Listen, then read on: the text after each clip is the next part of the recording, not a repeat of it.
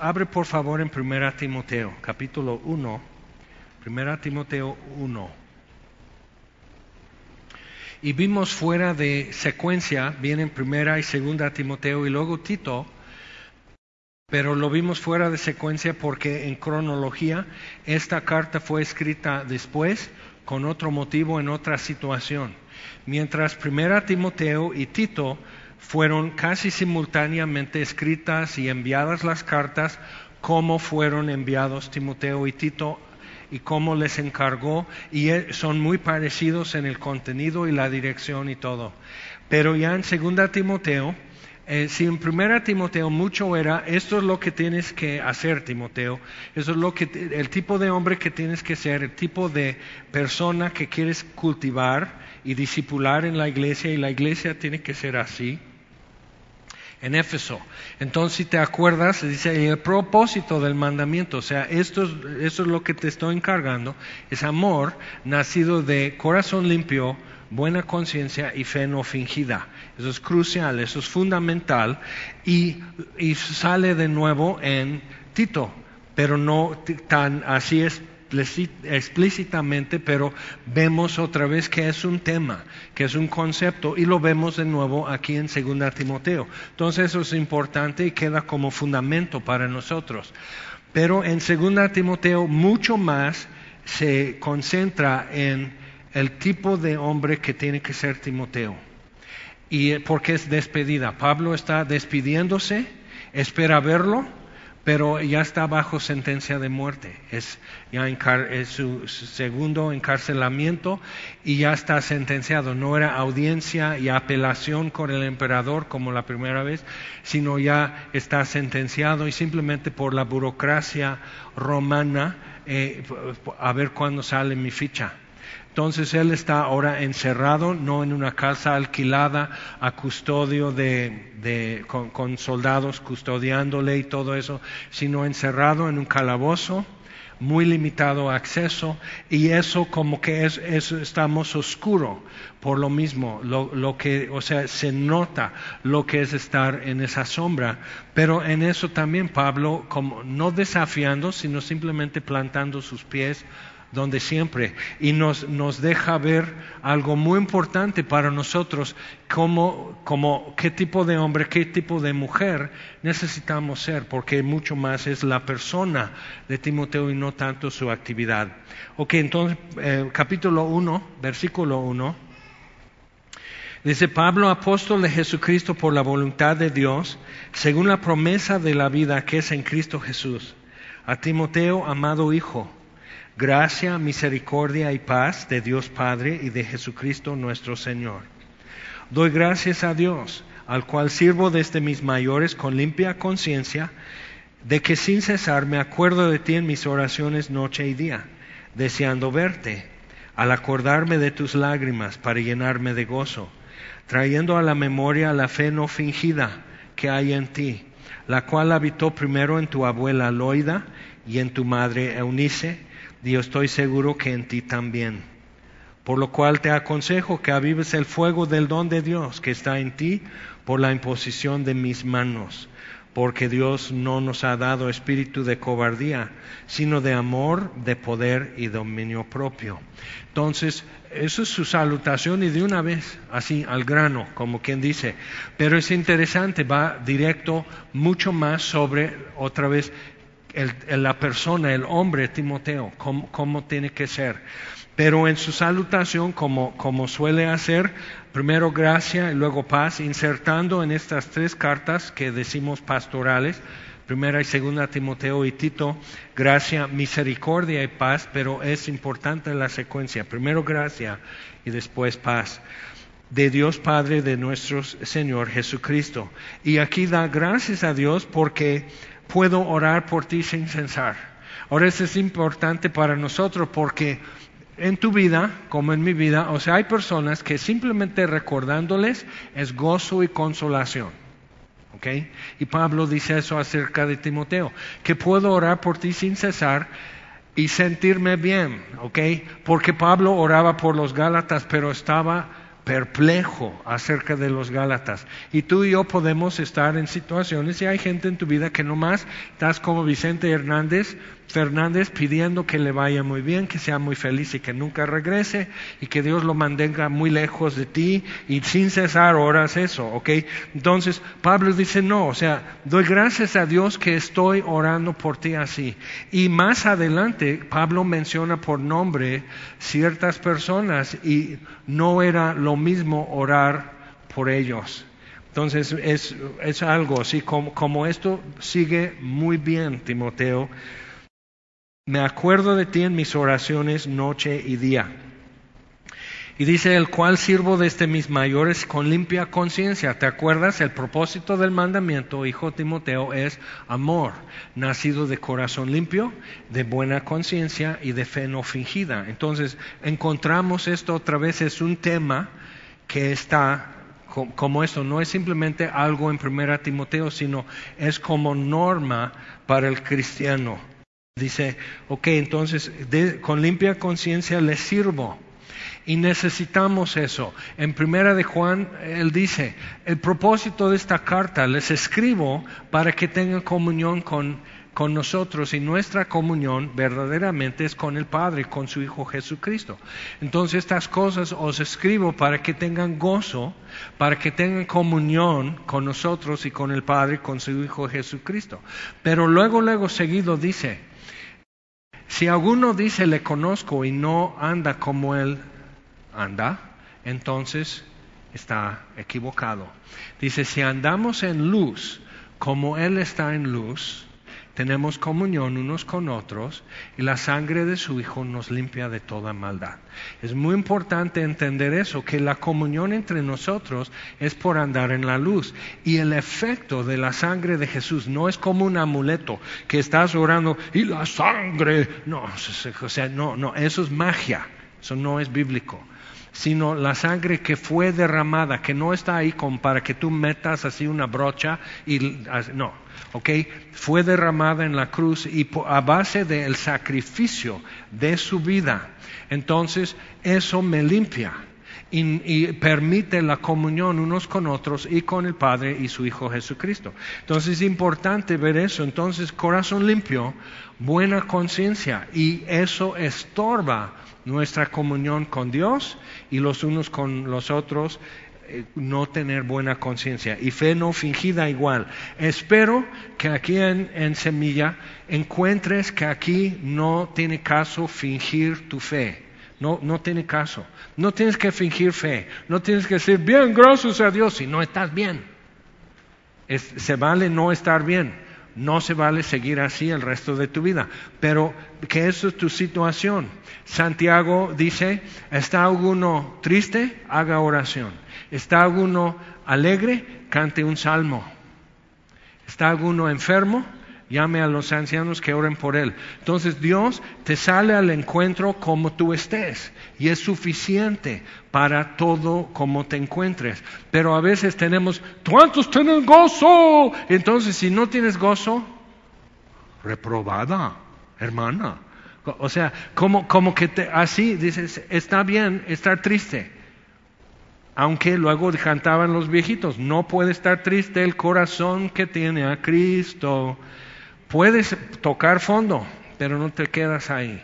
Entonces, esas son realidades y fe no fingida contempla esas realidades. ¿Ok? Entonces, el padre del muchacho endemoniado dice: Pues, si tienes fe, es posible librar a tu hijo de esto. Sí creo, ayuda a mi incredulidad. Y eso es fe no fingida. Sí creo, pero no me alcanza. O sea, o sea estoy me da miedo, estoy bien abrochado, pero asústame más. Entonces, eso es real para nosotros. Entonces, corazón limpio, buena conciencia, fe no fingida. Y dice, y me acuerdo de ti en mis oraciones noche y día, deseando verte al acordarme de tus lágrimas. Y tenemos que decir, bueno, ¿cuándo fueron las lágrimas? ¿Cuando se despidieron? ¿Cuando lo arrestaron?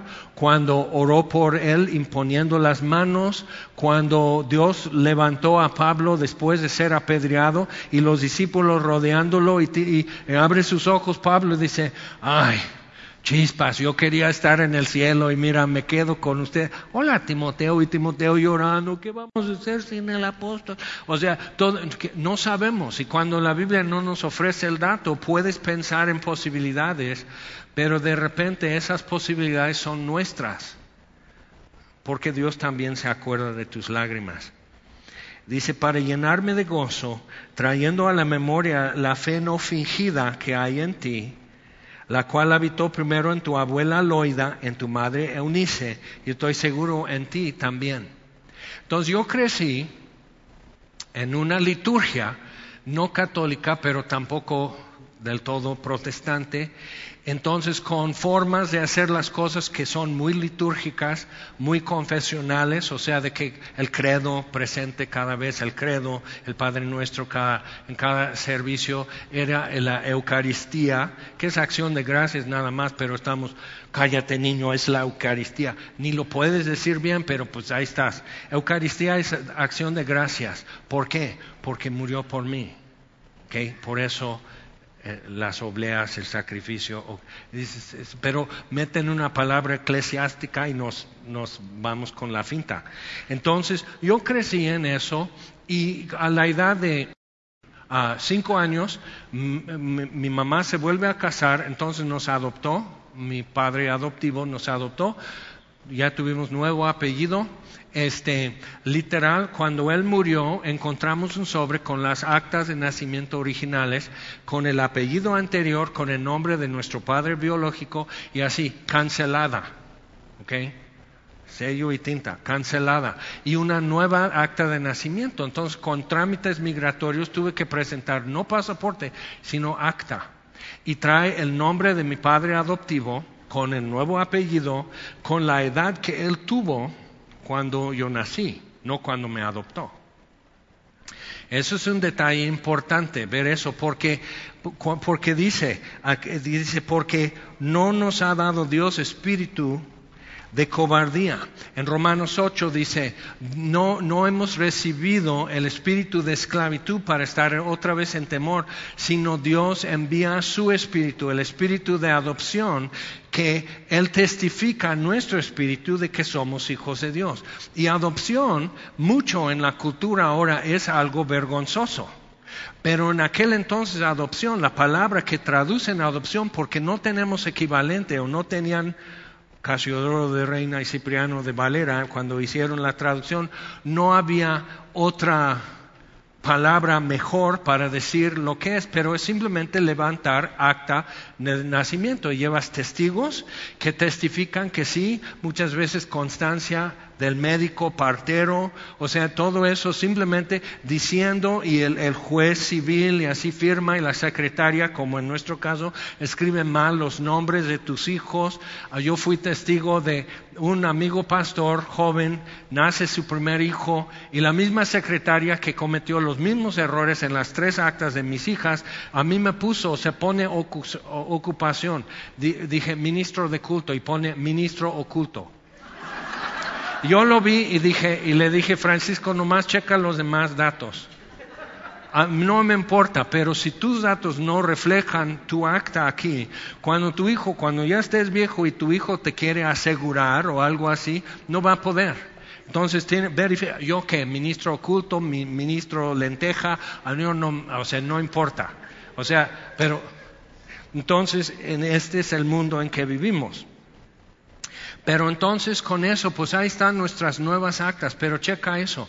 Como dice en, Efesios 1, o sea, eso cuando estuve comparando eso, como que dije, la Biblia lo que dice es muy importante para nosotros, pero cuando habla de adopción, metemos nuestro concepto cultural y no lo que la Biblia está diciendo.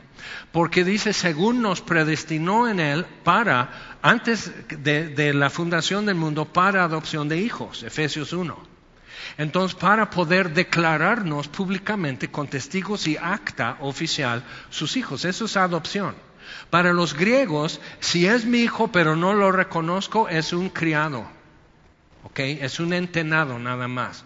Lo acepto en mi casa, pues quizás lo engendré, pero no tiene ningún derecho de hijo. Entonces, adopción era declarar eso, los romanos y los griegos, declarar eso públicamente y tu hijo ya es ciudadano de Atenas o Roma, o sea, es ciudadano a partir de eso.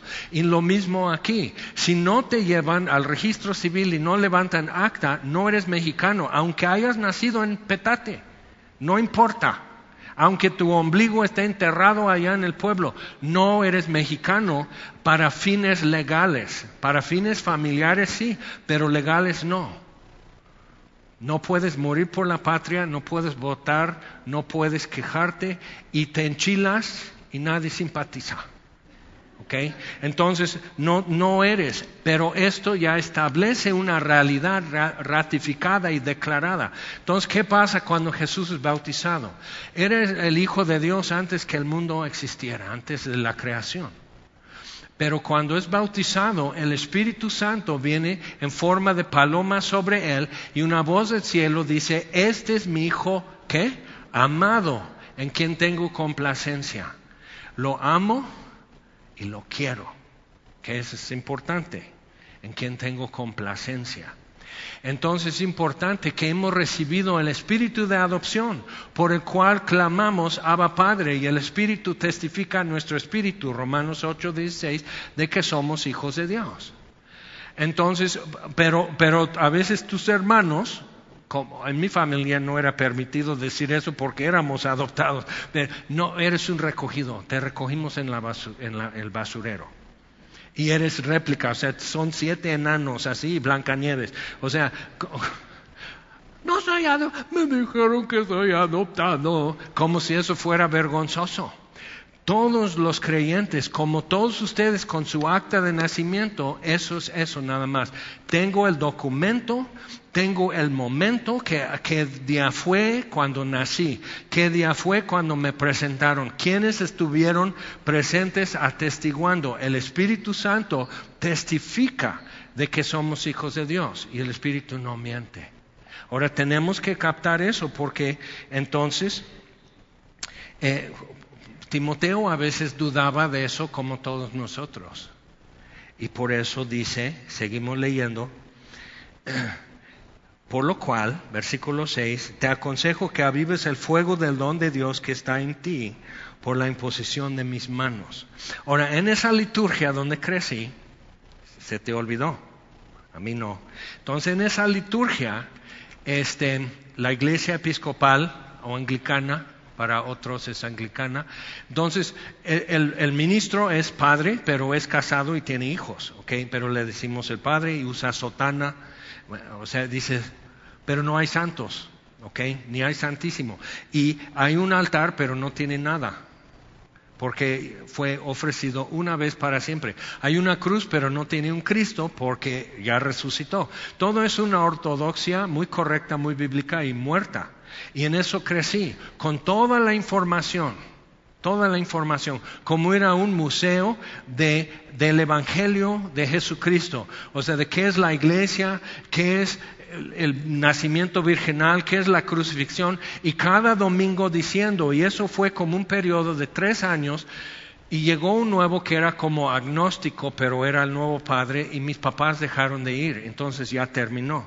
Pero lo que pude como que recibir de chamaco, así, inquieto, con los pies así, y la banca, y así, que esto y todo, y calor, y... Pero lo que empecé a captar, había un velo, una cortina detrás del altar que normalmente todo el año era verde. ¿Te acuerdas el libro sin palabras, que, es el Evangelio, empieza? Y entonces, verde representa qué? Crecimiento. Y así me dijeron. Entonces vas 11, 12 años a unas clases antes de tu primera comunión. ¿Tú qué hiciste para tu primera comunión? Tuviste que aprender el Ave María y qué más. Ok, y ahí estás con tu cirio y tu foto y viéndote muy serio y así de sacerdote y todo. Pero Piensa. Entonces ahí estamos. O sea, ¿cómo eras tú a los 11, 12 años? Exacto. Entonces ahí estamos, así, con una niña y, así, niños y niñas, todos estamos y nos está diciendo, pero nos dice una cosa de sucesión apostólica. Y yo así, como es unas palabrotas de muchas sílabas, yo así, sucesión apostólica. Y así está diciendo, eso quiere decir la imposición de manos porque va a venir el obispo para todos. Eso no era porque pagamos más o algo así, sino juntaban un grupo y el, el obispo de todo el estado de California viajaba de parroquia en parroquia en ciertas fechas confirmando, que, lo llaman confirmación, es tu primera comunión, pero es confirmación porque es imposición de manos. Está muy padre, es una ortodoxia muerta, no me sirvió, pero después lo pude apreciar. Entonces, y pide, y me acuerdo, y hay mi amigo desde la infancia de los dos, y él haciendo muecas, y yo así, parando oreja, pidiendo que a este tu siervo, y yo, o sea, 11 años, púbere. Entonces, así, o sea, este tu siervo, que le des todos los dones que necesita, que lo llenes de tu espíritu. Es anglicano, no es pentecostés, ¿ok? Que le des todos los dones que necesita de tu espíritu, que lo uses todos los días de su vida, que, así en tu reino, amén, y con lenguaje litúrgico, todo, pero impone las manos, así mi cabeza y cabeza de amigo. A él no le sirvió, pero a mí sí me pegó. Sea, porque yo estaba así. Y salí igual como entré. Pero sí me, me movió. E, echó a andar una ruedita, un engrane así. Pero entonces mi papá, que creció bautista, no quiso decir bien las cosas porque no quiso eso. ¿Ok? Somos episcopales. Y, no, no, somos episcopales. Entonces aprendimos, entras y tienes que hacer reverencia y luego te sientas en, la banca y cuando te levantas a ir no das la espalda, sino primero haces reverencia a una cruz vacía, pero por lo que representa. Entonces mucha reverencia, mucha formalidad, muy visual. Y había un otro, detallito que vamos a decir, aquí está parado el Padre, aquí está el altar, este es una cruz vacía. Entonces aquí una lamparita colgada con una vela en, dentro del vidrio de unas cadenitas muy estilo bizantino. Casi todo el año. Bueno, de Navidad hasta Pentecostés. Y nunca me dijeron. Es porque la luz verdadera vino al mundo. Entonces de Navidad ponen esa lámpara. Y en Pentecostés, porque realmente cuentan cuántas semanas después del día de resurrección, en Pentecostés lo quitan. ¿Por qué? Porque la iglesia ya es luz en el mundo. Y dije, ¿por qué no me dijeron? O sea, esa información, órale. O sea, no había nacido de nuevo, pero Pablo le dice a Timoteo, esa fe no fingida que estuvo primero en tu abuela, en tu mamá, y ahora en ti.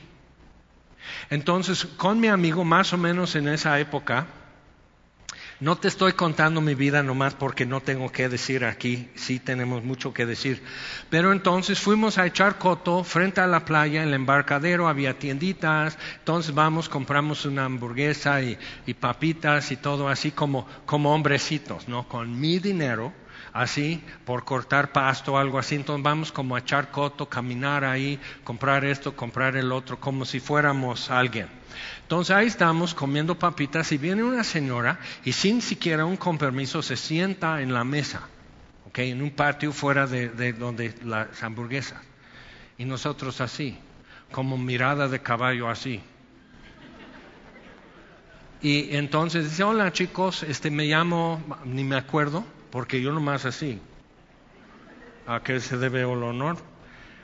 Y, este, me llamo tal, ¿cómo te llamas? Y mi amigo, como con lo más este, grosero, dice su nombre y yo digo mi nombre. Ah, conozco a tu papá, me dice. Fue maestro de mi hijo. y yo así. Pisa con cuidado, Jaime. O sea, el mundo es muy pequeño y angosto. Entonces, así, y nos, nos empieza a hablar de Jesús. y nos pregunta si tenemos paz con Dios. O sea, el Evangelio, lo que estaba dibujado en la iglesia, en esa liturgia. Estaba ahí, pero nadie me estaba diciendo, por decir el mural, ¿qué estás viendo? El color verde, ¿por qué se pone negro? ¿Por qué es morado? ¿Por qué lo ponen blanco en el día de ascensión? O sea, ¿por qué cambian ese color? Eso me interesó, pero hasta ahí llegó. Pero comentó una cosa más el padre en esas clases, la sucesión apostólica. Me quedé así. Y si me conoces, o sea, yo estoy así como cualquiera, ¿no? Con la boca abierta así.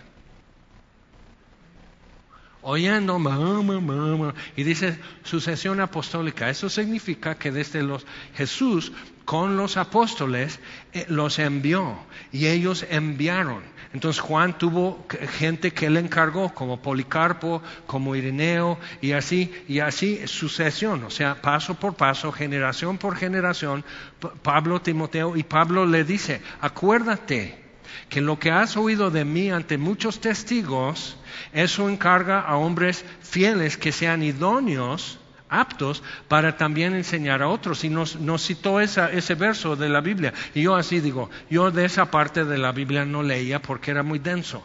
Yo leía de Daniel en la fosa de los leones y el faraón y las plagas, así, pero, pero doctrina. ¿Cómo crees? O sea, ¿qué me estás pidiendo? Entonces yo así. Y dice eso.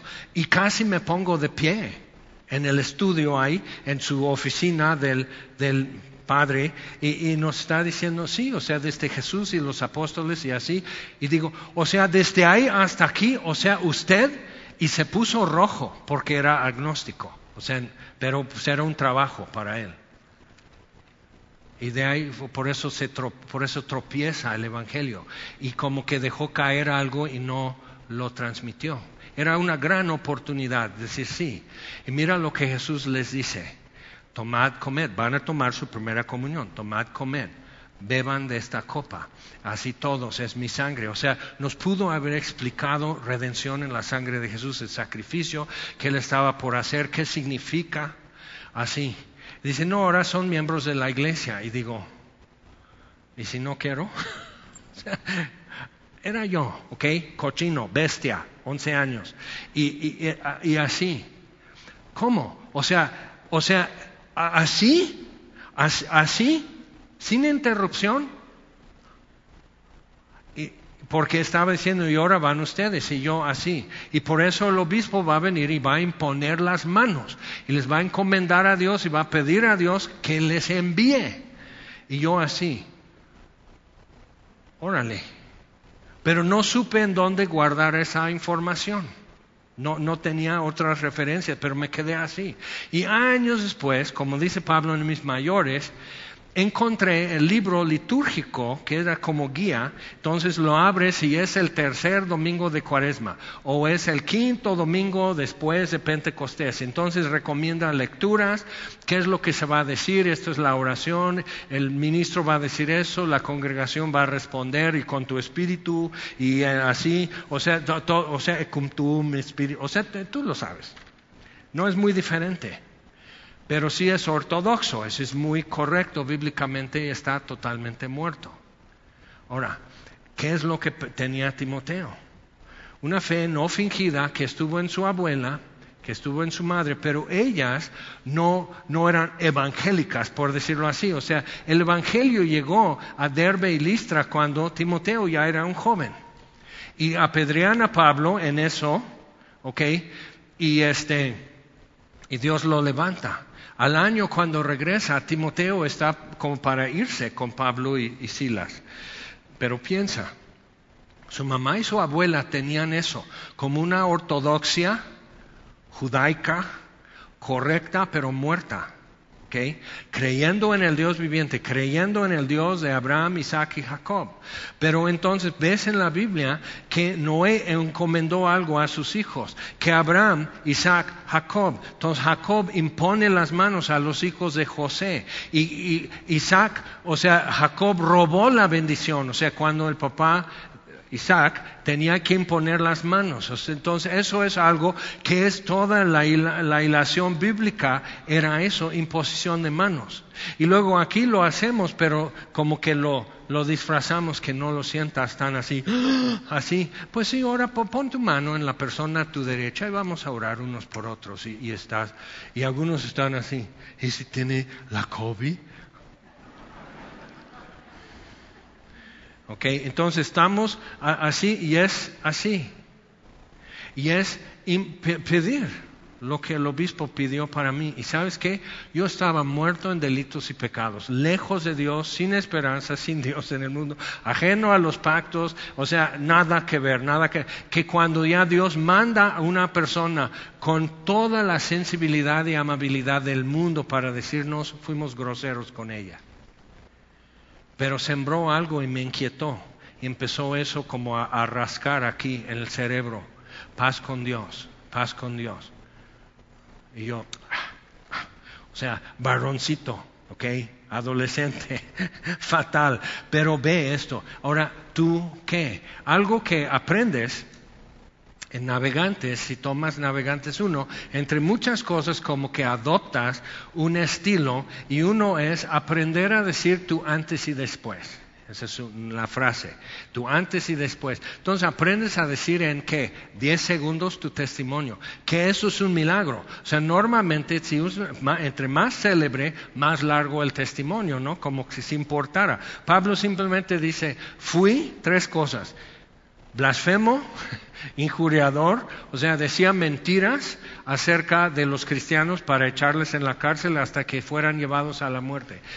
Blasfema, blasfemo, decía groserías a Dios, respirando amenazas de muerte, no contra los cristianos solo, sino contra Jesús. Y lo detiene Jesús y lo confronta en el camino a Damasco. Entonces Pablo puede decir su antes y después así.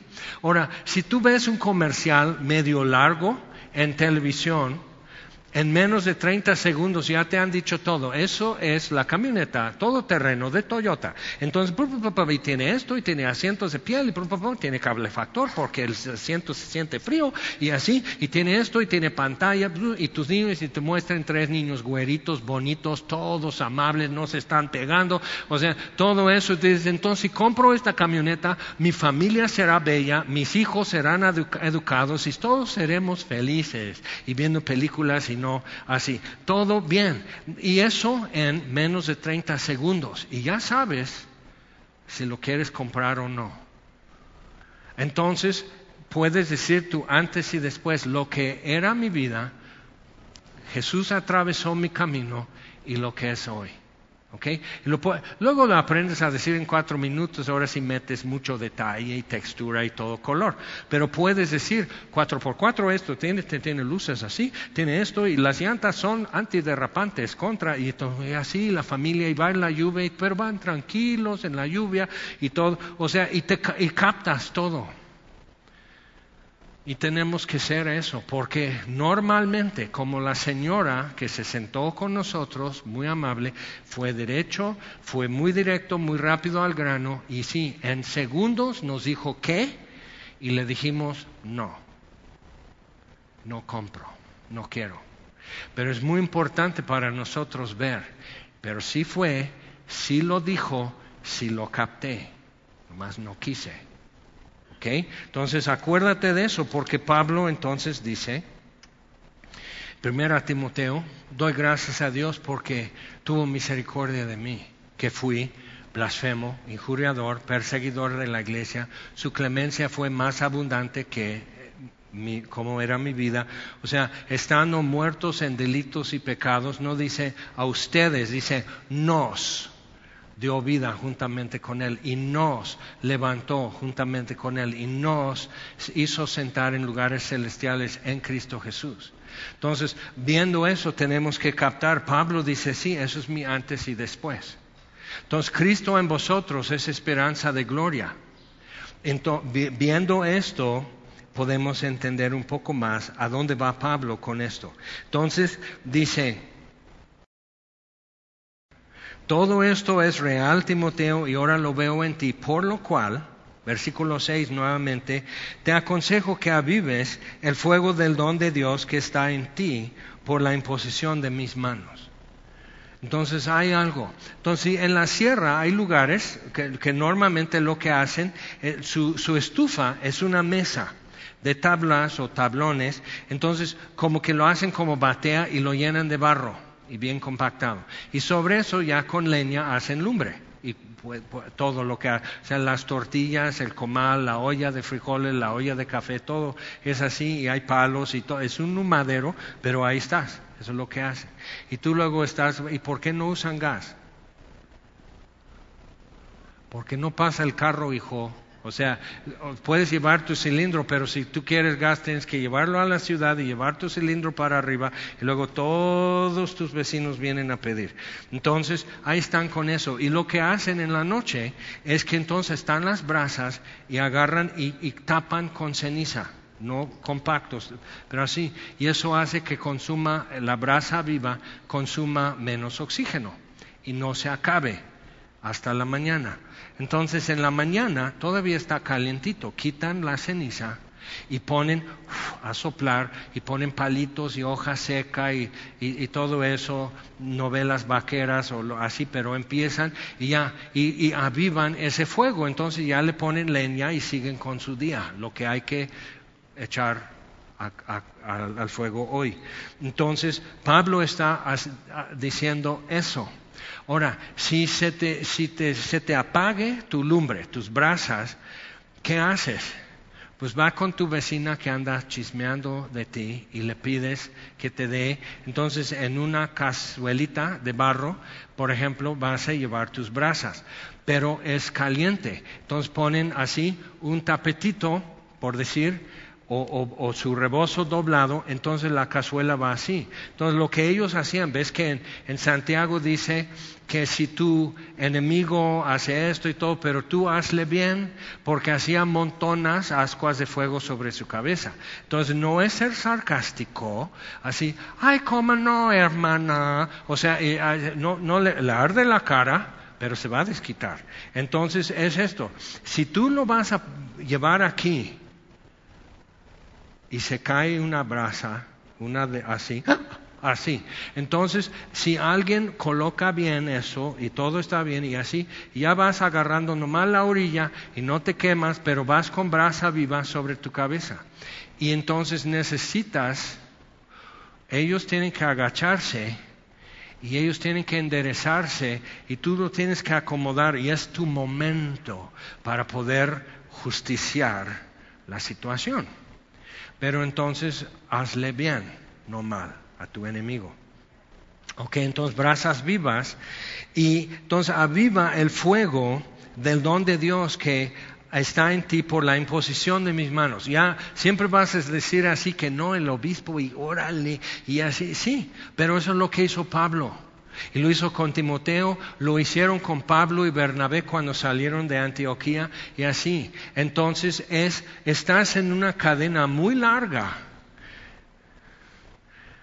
y una deuda con las generaciones pasadas y con las futuras de ser fieles hasta el fin.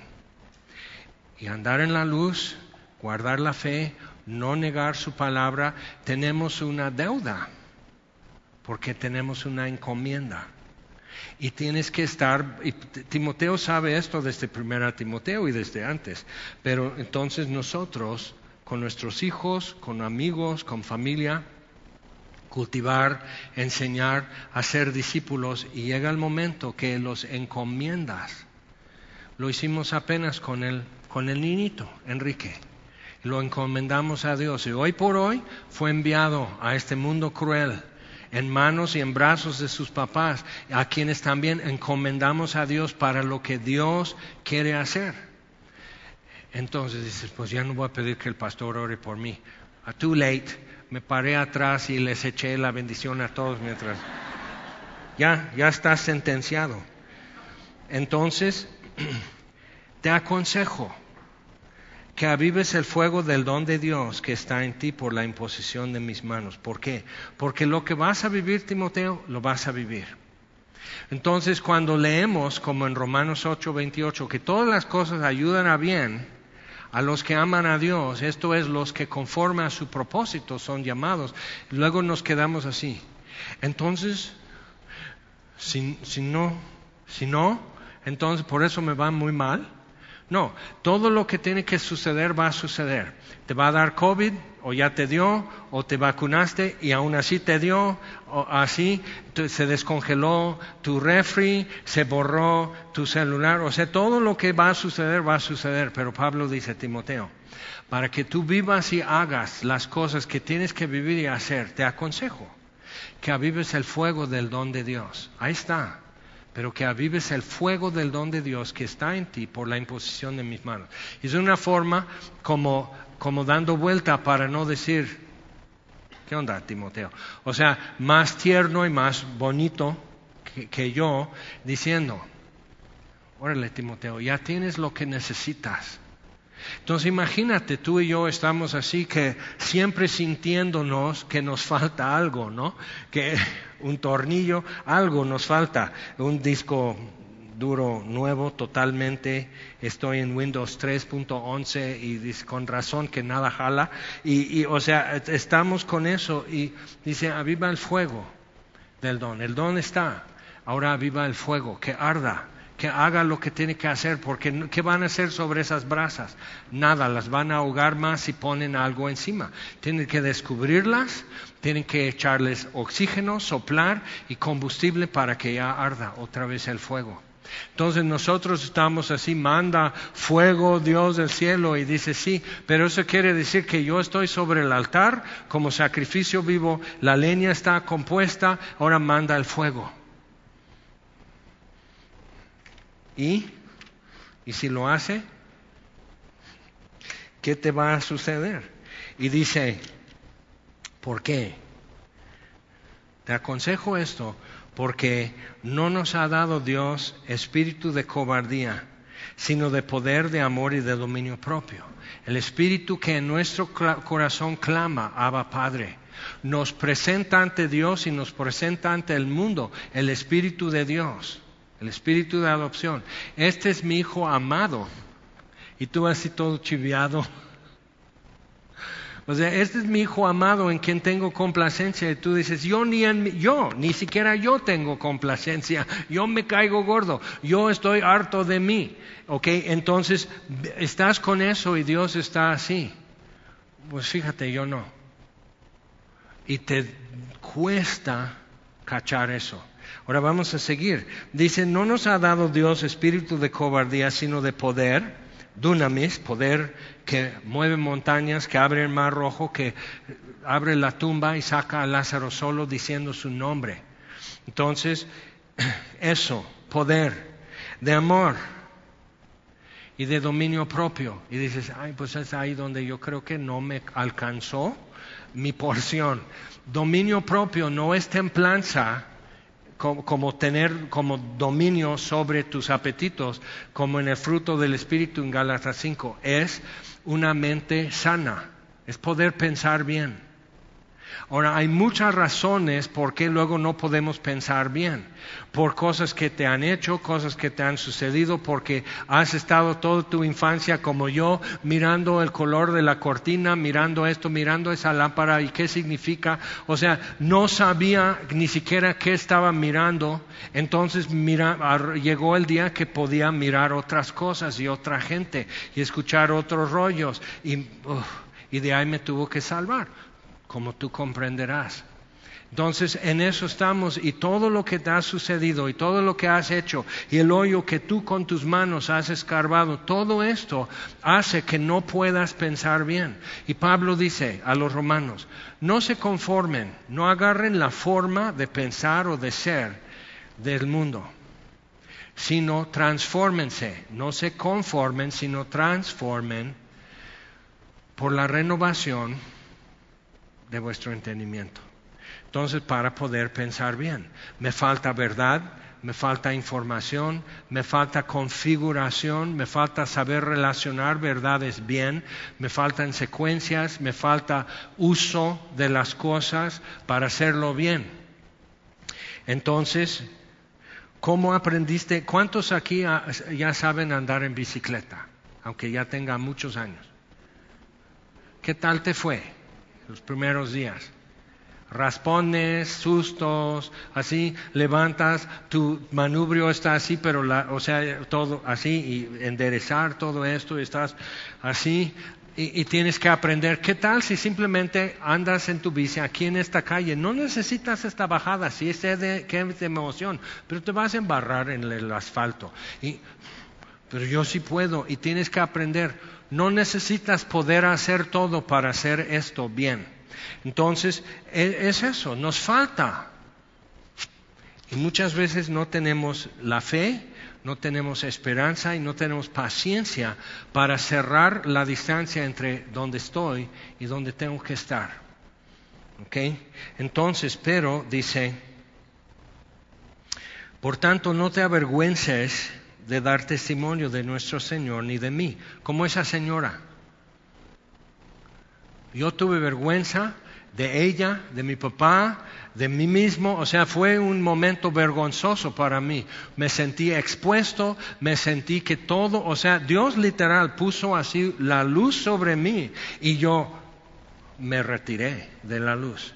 Años después leo en Juan capítulo 3 que esto es la condenación. Y digo, sí, cuéntame. Esta es la condenación que la luz vino al mundo y los hombres amaron más las tinieblas. Y digo, sí, soy testigo. Sí, o sea, no es que odié a Jesús, pero sí existía enemistad.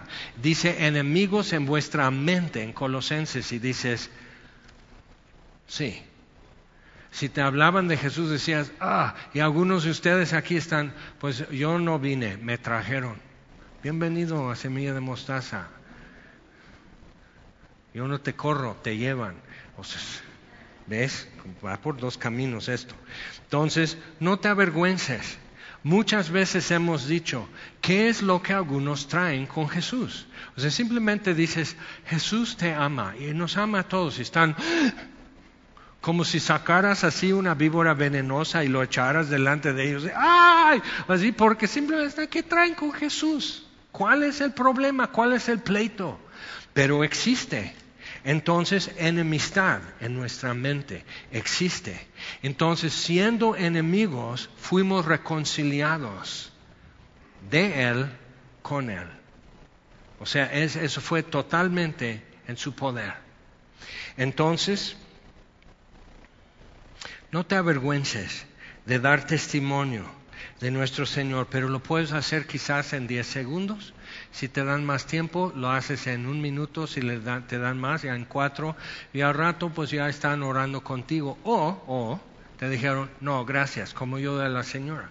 Pero sembró algo y me dejó inquieto otros tres, cuatro, cinco años, hasta que el Señor ya se planta frente a mí y dice, ven ¿Y tú qué? ¿Cuál es tu historia en eso? O todos tenemos algo que decir, porque aquí Pablo dice, ¿quién nos salvó y llamó con llamamiento santo? Eso es tremendo. Nos salvó y llamó con llamamiento santo. Entonces, cuando Jesús dice, si alguno tiene sed, venga a mí y beba, es un llamamiento santo a venir a saciar tu sed en Él exclusivamente. Es un llamamiento santo porque Él es santo. Entonces estamos, ah, sí, es serio. Y yo supe lo suficiente entre mi incoherencia y todo, y la señora diciendo, yo dije, no estamos en condiciones. Yo no estoy en condiciones. Y yo he hablado con gente, a lo mejor tú también, que están diciendo, yo acepto que todo es verdad, pero no estoy en condiciones. Y dices, ok, ¿puedo orar por ti? Y te dejo. Entonces, eso es real.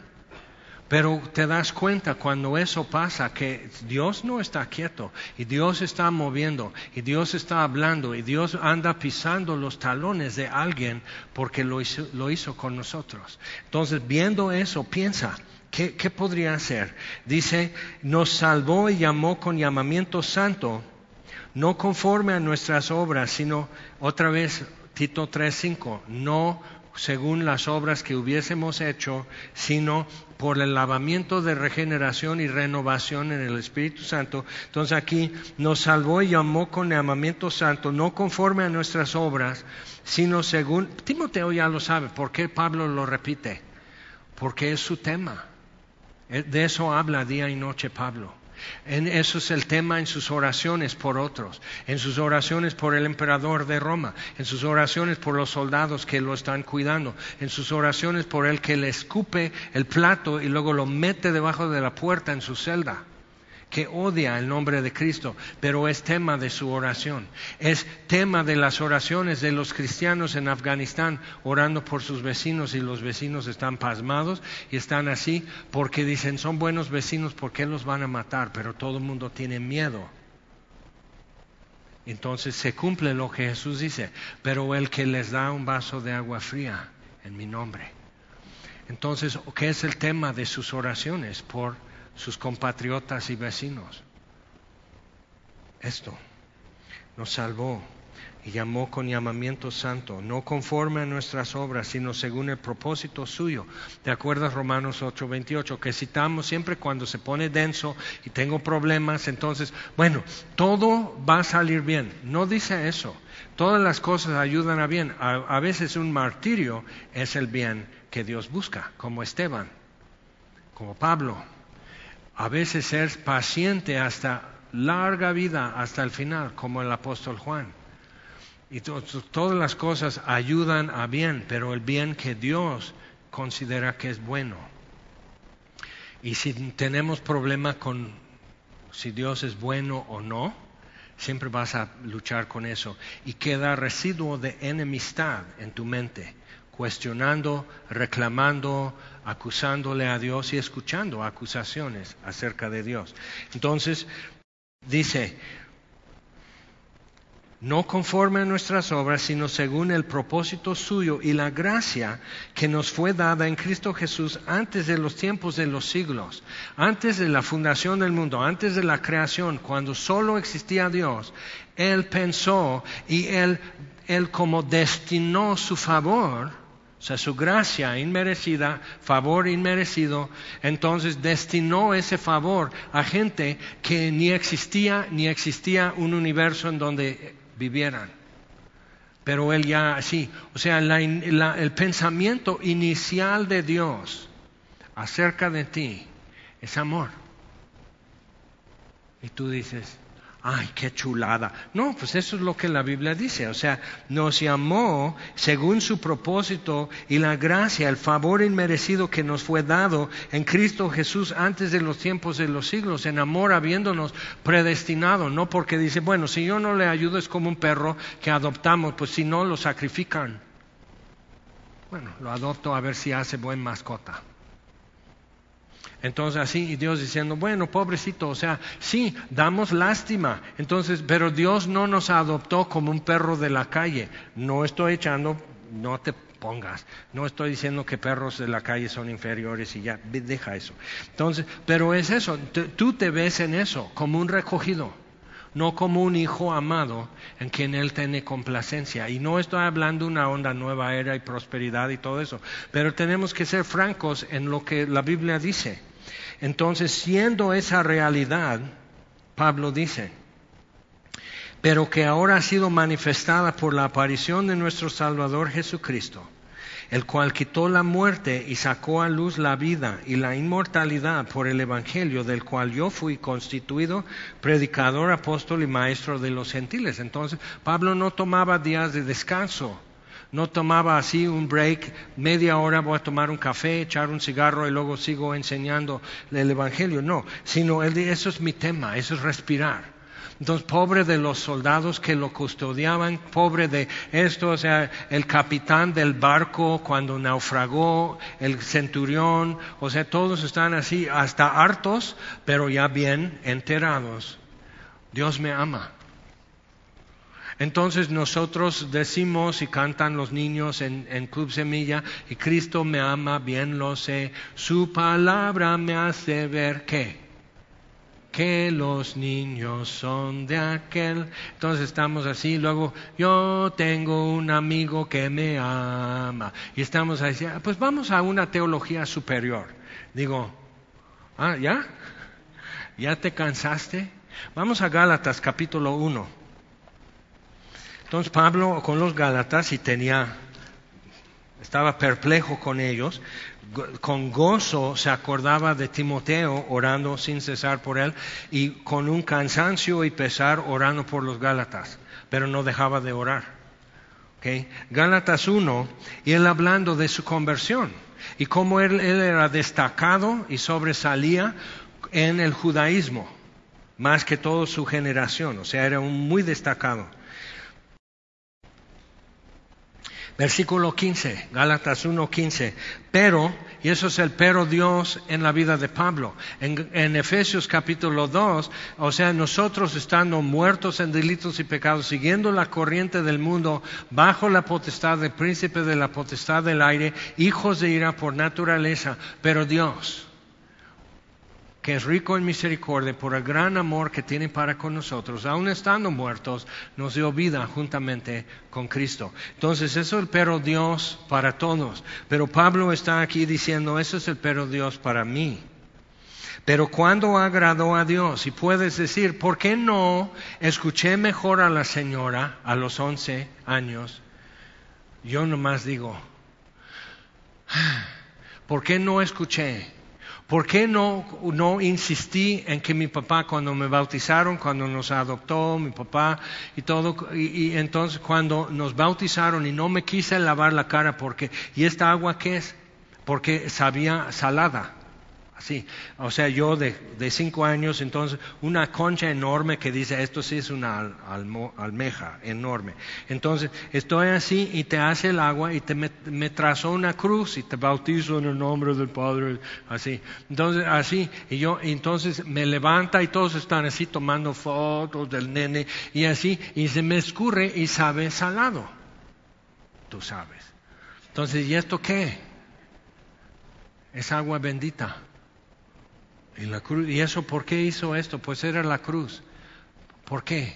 Porque ahora estás así, o sea, diciendo, o sea, mi papá diciéndome la doctrina, la ortodoxia muerta, pero no el evangelio de Cristo en la Biblia. Entonces yo así no me quería y de cinco años ves la forma, ¿ok? Ya lávate la cara, ya vamos a dormir. Yo nomás así echaba agua, pero aquí no, porque no quiero que se me quite. O sea, de cinco años, qué diferente me podían haber dicho. Pero no. Y a los once la señora Dios la pone enfrente, pero no. ¿Ok?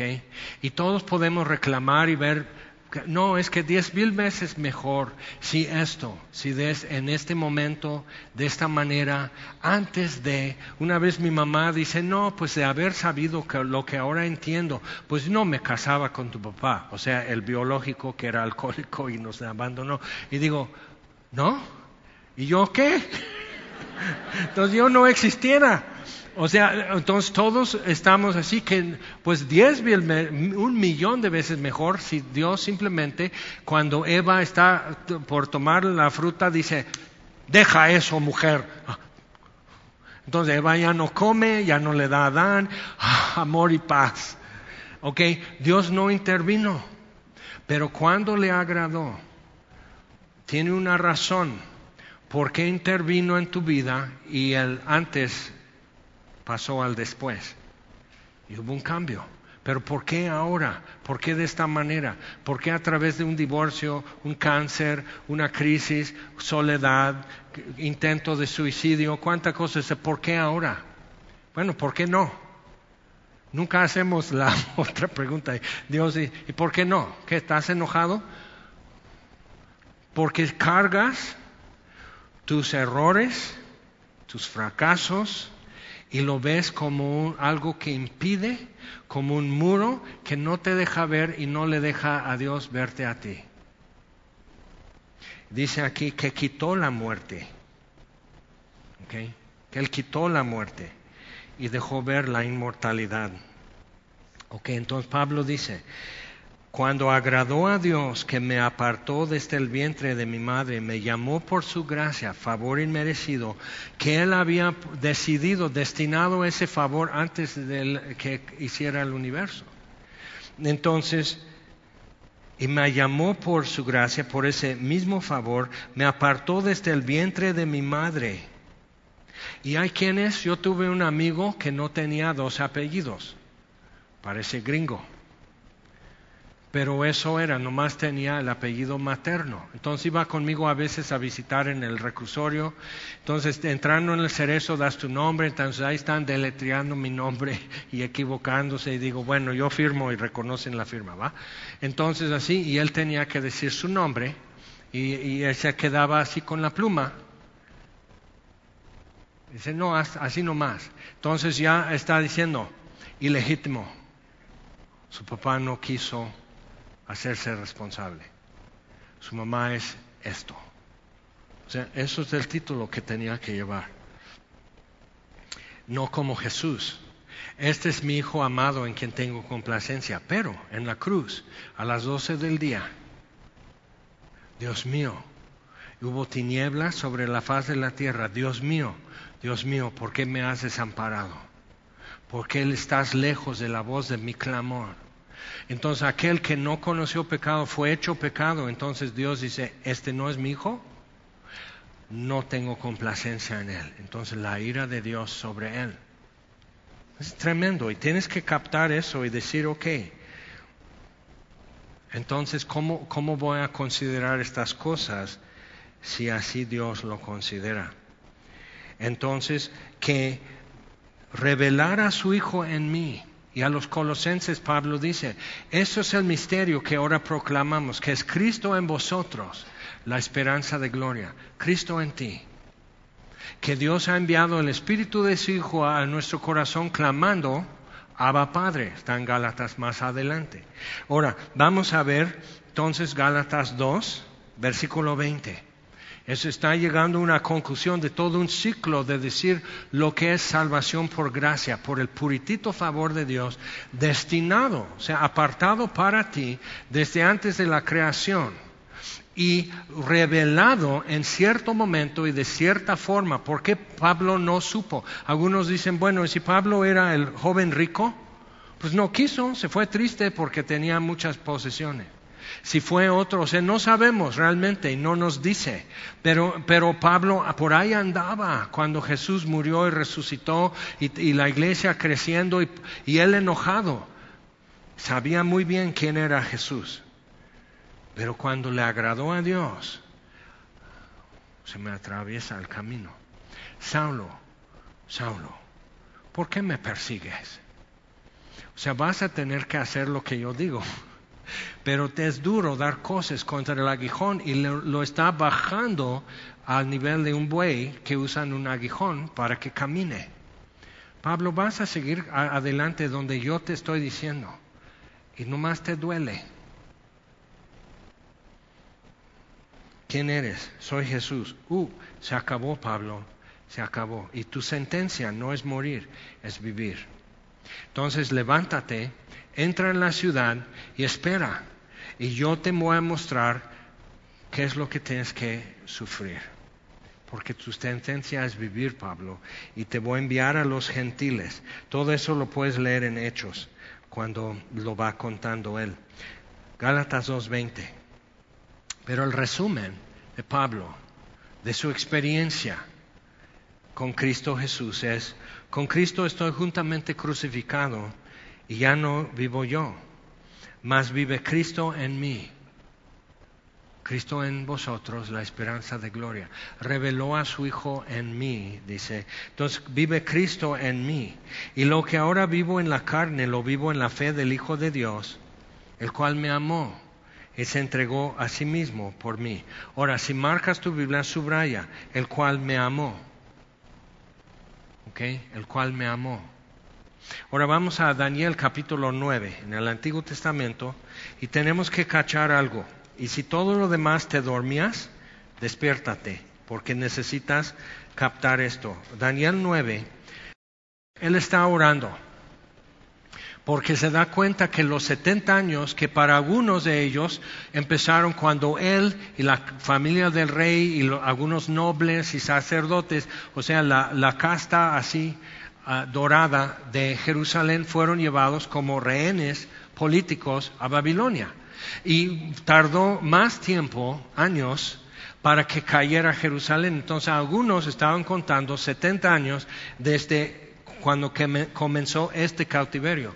Y otros comenzaban los 70 años así. Entonces algunos dicen, no, todavía no es, todavía no es. Y otros dicen, nunca va a ser tiempo. Dios ya, o sea, no nos olvidamos de Él, pero Él sí se olvidó de nosotros. Entonces, había todo eso y Daniel se da cuenta. Él ya está viejo, ya lo echaron en la fosa de los leones, ya eh, eh, interpretó el sueño de Nabucodonosor, o sea, ya son décadas, 70 años de cuando él era un jovencito a, nivel prepa, entrando en Babilonia y teniendo que ir a una escuela, aprender idioma, aprender astrología, aprender muchas cosas y salir destacado. Y propuso Daniel no contaminarse con las viandas del rey de Babilonia. Pero entonces es importante ver eso y Daniel fue fiel, Daniel fue especial, Daniel fue diligente, Daniel no tuvo miedo bajo amenazas y todo eso, eso fue Daniel. Pero ve lo que dice. Entonces termina su oración en quebranto Daniel, intercediendo por su nación que no ve qué oración que ya está terminando nuestro exilio y podemos regresar a Jerusalén y reconstruir. Y algunos dicen, ¿ya para qué? Han prosperado en Persia, están bien, no quieren regresar, otros no ven el chiste. Y Daniel dice, yo no puedo. Yo sigo siendo un preso político, yo sigo siendo esclavo del rey y yo no puedo. Y tiene muchos años, casi 90, cuando sucede esto, termina de orar Versículo 20, Daniel 9, 20. Aún estaba hablando y orando y confesando mi pecado y el pecado de mi pueblo Israel, y derramaba mi ruego delante de Jehová mi Dios por el monte santo de mi Dios. Aún estaba hablando en oración cuando el varón Gabriel, el ángel, el que dijo a María, el varón Gabriel, a quien había visto en la visión al principio, volando con presteza, vino a mí como a la hora de sacrificio de la tarde, a las tres, a la hora que murió Jesús.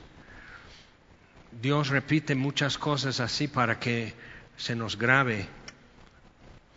Y me hizo entender y habló conmigo diciendo, Daniel, ahora he salido para darte sabiduría y entendimiento. Al principio de tus ruegos fue dada la orden. Y yo, al principio que comenzó, versículo 1, Dios dice, ve, explícale lo que, lo que va a suceder. Fue dada la orden y he venido para enseñarte así, con presteza, volando. Y llega Gabriel y dice, porque tú eres muy diligente. ¿Qué dice? Subráyalo, porque tú eres muy amado. No porque tú eres muy fiel, no porque has sido un buen profeta, bien cañón, con visiones y sueños bien tremendos y todo el mundo trata todavía de entender. No, porque eres muy amado. Este es mi hijo amado. Dios no teme declararlo públicamente de Jesús, pero ahora ha enviado el Espíritu de adopción. El Espíritu Santo da testimonio a nuestro espíritu de que somos sus hijos. Y también da testimonio a todos alrededor a través del fruto del Espíritu y el testimonio de Jesús de que somos hijos de Dios. Por eso todas las cosas ayudan bien a los que aman a Dios. Y date cuenta, con la enemistad, siendo hijos de ira por naturaleza, hijos de desobediencia, enemistad en nuestra mente, bajo potestad, haciendo con gusto las obras de la carne, ¿ok? Entonces, dice, pero, bueno, yo sí amo a Dios, pero la riego mucho, soy muy tibio, ajá, pero ya no es enemistad, ¿o sí? Porque si todavía estás en enemistad con Dios, eso ya va por tu cuenta. Jesús ya hizo lo que tenía que hacer. Entonces, a los que aman a Dios, Y no pone calificativo. Los que aman requete bien a Dios, los que aman a Dios de todo corazón, los que aman a Dios día y noche, los que aman a Dios fuera de semilla, aun cuando nadie los ve. O sea, no, no, no, sino a los que aman a Dios. Esto es, los que conforme a su propósito son llamados. ¿Ok? Entonces Pablo dice, un llamamiento santo. Y cuando le agradó a Dios, reveló a su Hijo en mí, no allá, sino aquí, diciéndome, si alguno tiene sed, ven y beba, sáciese, sacia tu sed. Entonces es importante ver eso. Ahora, vamos a otra vez al Nuevo Testamento, primera de Pedro, después de lo de Timoteo, Hebreos, primera de Pedro, a los judíos cristianos que estaban dispersos. Primera de Pedro, capítulo 1. Ahora, Pedro está hablando algo interesante aquí, capítulo 1, habla de los profetas. Versículo 10, Primera de Pedro 1, 10. Los profetas que profetizaron de la gracia, el favor destinado a vosotros inquirieron y diligentemente indagaron acerca de esta salvación. Es interesante porque el ángel Gabriel le dice, 70 semanas son decretadas sobre tu nación para varias cosas, para terminar con el pecado, para, para hacer propiciación por el pecado, este, para poner fin a la iniquidad, o sea, son diferentes funciones y por eso diferentes momentos en la historia. Entonces, le va diciendo eso, pero esto es, o sea, el Mesías príncipe va a venir y se ha cortado, pero no por sí, o sea, no por algo que él ha hecho. Entonces le va diciendo todo eso y cuándo y cómo va a suceder y quién será el responsable. Un pueblo que ha de venir, que los romanos eran unos así, paisanos junto a un río en Italia y no eran nada Roma. Entonces, esto va a suceder. El ángel Gabriel le está diciendo. Entonces, imagínate cuando es enviado a Nazaret a decir a María, muy favorecida, ¿ok? Mucho favor de Dios. Entonces, otra vez aquí, este favor destinada esta gracia a vosotros, inquirieron y diligentemente indagaron acerca de esta salvación, escudriñando qué persona y qué tiempo indicaba el Espíritu de Cristo que estaba en ellos. Daniel, Isaías, Jeremías, diciendo, 70 años van a pasar y luego los traeré otra vez a, esta tierra y, habrá templo y les daré nuevo corazón. O sea, todo esto. Entonces ellos dicen, pero ¿cuándo? Ves en el, en el Antiguo Testamento, vas leyendo en los profetas, dice, ¿hasta cuándo, oh Jehová? Pues están preguntando, ¿y esto para cuándo es? Entonces, el cual el Espíritu anunciaba de antemano los sufrimientos de Cristo y las glorias que vendrían tras ellos. A estos, a los profetas, se les reveló que no para sí mismos, sino para nosotros, administraban, eran mayordomos de verdad. Tenían que cuidar y custodiar esa verdad, administraban las cosas que ahora os son anunciadas por los que han predicado el Evangelio por el Espíritu Santo enviado del cielo los apóstoles y así. Y luego imponen las manos y ahora tú ve y predica. Ahora imponen las manos así, generación tras generación. Y ahora yo les voy a enviar a todo Cuernavaca y Temisco y Huitzilac y Tejalpa y Jutepec. ¿A dónde? ¿A dónde? No, pues yo tengo que ir a Iguala. Ok, de envío a Iguala. O sea, todo así, o sea, es lo mismo. Tenemos algo que decir. No te avergüences de dar testimonio de Jesucristo nuestro Señor, ni de mí, preso suyo, dice Pablo. Entonces, pero dice, por el Espíritu enviado del cielo, cosas en las cuales anhelan mirar los ángeles, como Gabriel. Acuérdate lo que dice, porque eres muy amado. No porque eres muy puro, o muy fiel, o muy diligente, o muy puntual. Todos son virtudes que valoramos mucho es muy amado. Eso es gracia, porque Daniel también era pecador. Es muy amado. Entonces, los ángeles, o sea, ¿cómo lo sabía Gabriel que Daniel era muy amado?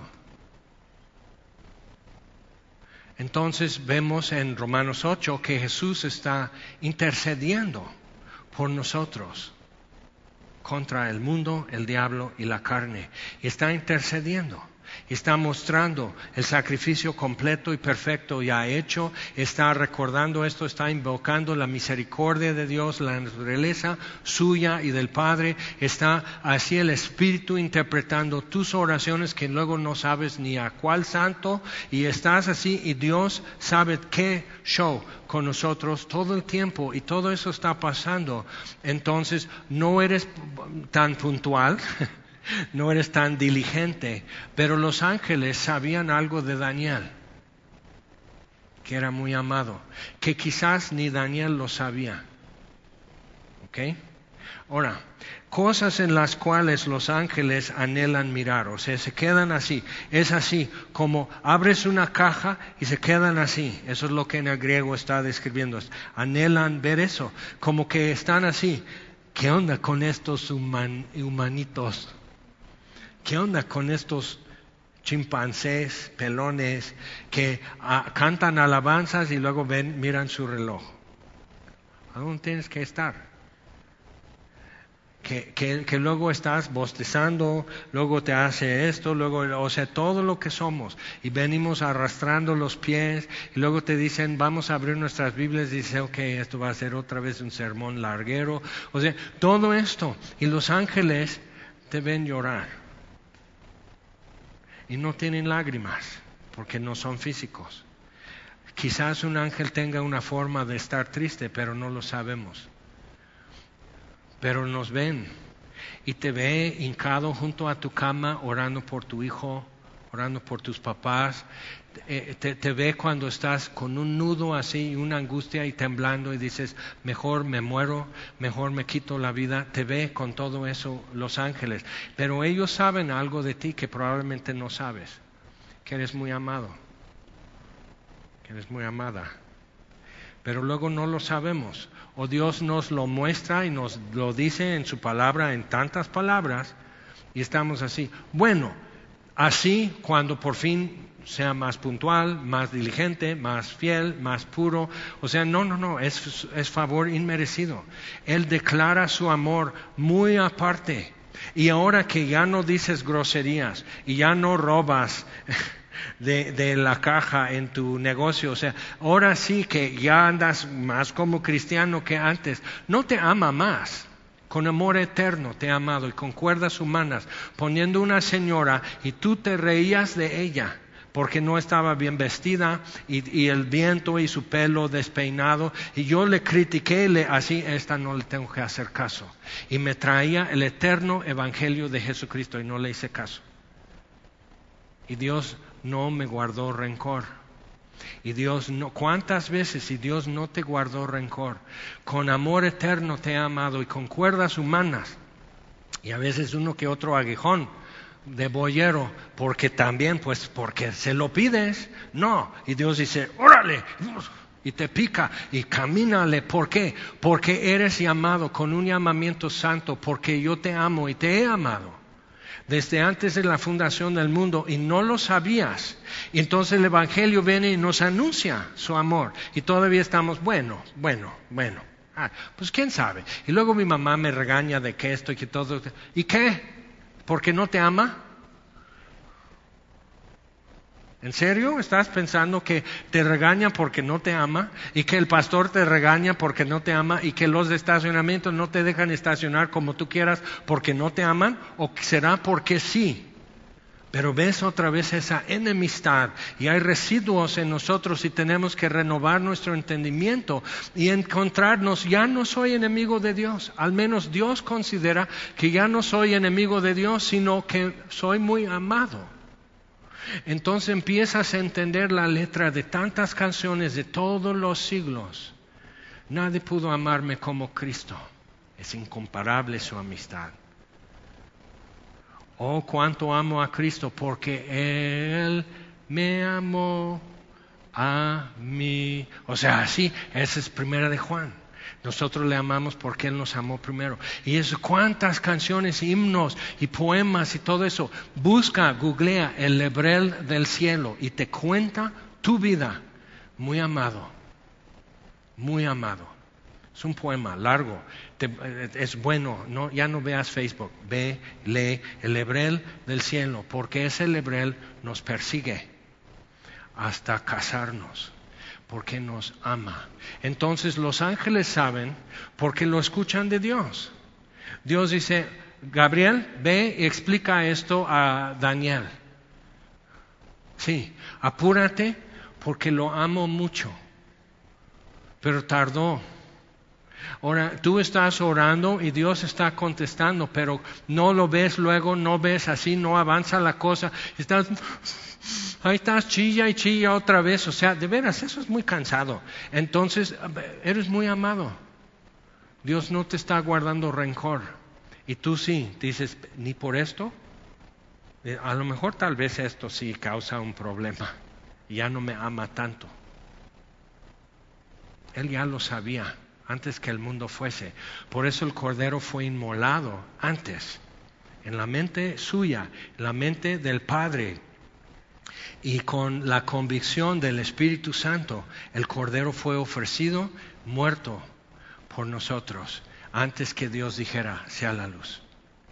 Entonces, cuando el primer amanecer en el universo, cuando todas las moléculas y elementos están tomando forma y la gravedad y el fierro yendo al centro y, oxígeno y gases y todo eso y el espíritu se movía sobre la faz de las aguas y Dios dijo sea la luz y Dios dijo sepárese el firmamento de las aguas de abajo ahora que, que se separen los mares de la tierra seca y Dios dando orden y despejando el asunto y el espíritu Espíritu Santo y lo que dice en hebreo es que hacía esto. El Espíritu Santo se movía sobre la faz de las aguas. sea la paz. Y cuando Jesús se para en el barco y dice, calla, enmudece. y cuando el Espíritu vino sobre María, nació Jesús. Y cuando el Espíritu vino sobre la iglesia, el mundo fue trastornado. Entonces Estás orando por tu familia y necesitas recordar una cosa, que quizás tu familia no sepa, que son muy amados por Dios. Entonces oramos por México y México es muy amado por Dios, pero tal vez muchos mexicanos no lo sepan. Y primero tú tienes que darte cuenta, como que luego lucho mucho con eso, pero su palabra dice que soy muy amado, muy amado. Para que dé su Hijo por mí, soy muy amado. Para que envíe su Espíritu para testificar y dar, poner acta de nacimiento con firma y identificaciones y corroborando todo. Este es mi Hijo, esta es mi hija, en quien tengo complacencia. Me gusta, me cae bien, aunque luego cae gordo, pero me cae bien. Lo amo y lo quiero entonces Jesús murió, el justo por los injustos, para llevarnos a Dios, porque le gusta. Es una buena idea para Dios que estemos con Él. Pero es muy difícil para nosotros cachar eso y realmente andar creyéndolo y viviendo como una verdad viviente, algo que puedo vivir y respirar y comer y hacer mi trabajo y hacer el que hacer y trapear así con música y todo lo que hago en mi casa. O sea, puedo estar pensando así. Entonces, acuérdate de eso porque no es de tu generación, pero todo el mundo lo sabe. ¿Sí? Los arcángeles lo saben, lo saben, lo saben. Gabriel también lo sabe, lo sabe, lo sabe. O sea, los ángeles saben que eres muy amado. Y no lo sabes tú.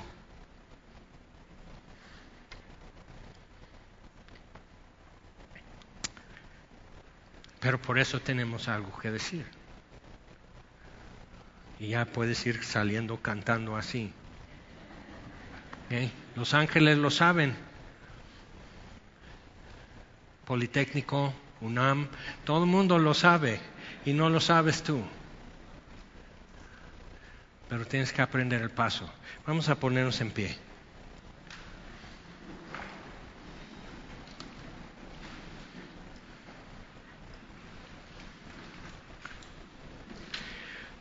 Nuestro Señor, te damos gracias por tu palabra, gracias por lo que acabamos de leer.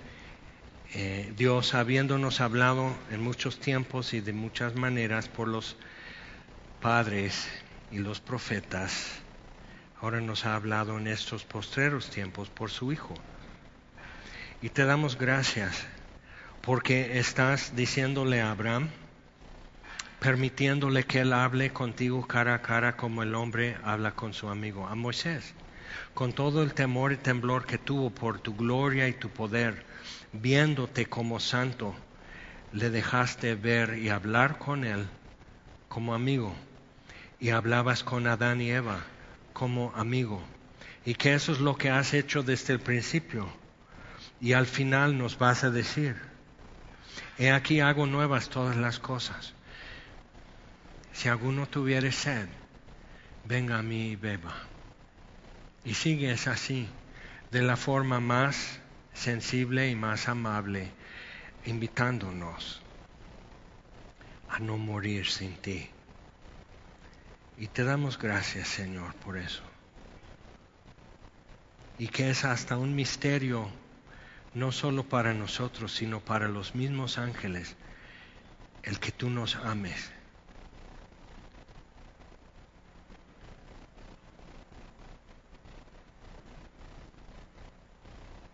Entonces, Señor, eh,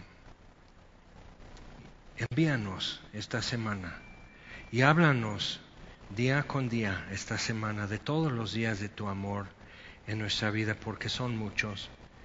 Y envíanos con esto, Señor, sabiendo, este es mi Hijo amado, en quien tengo complacencia. Y aunque nos cueste recibirlo, y creerlo. Háblanos de esto. Te lo pedimos en el nombre de Jesús. Amén.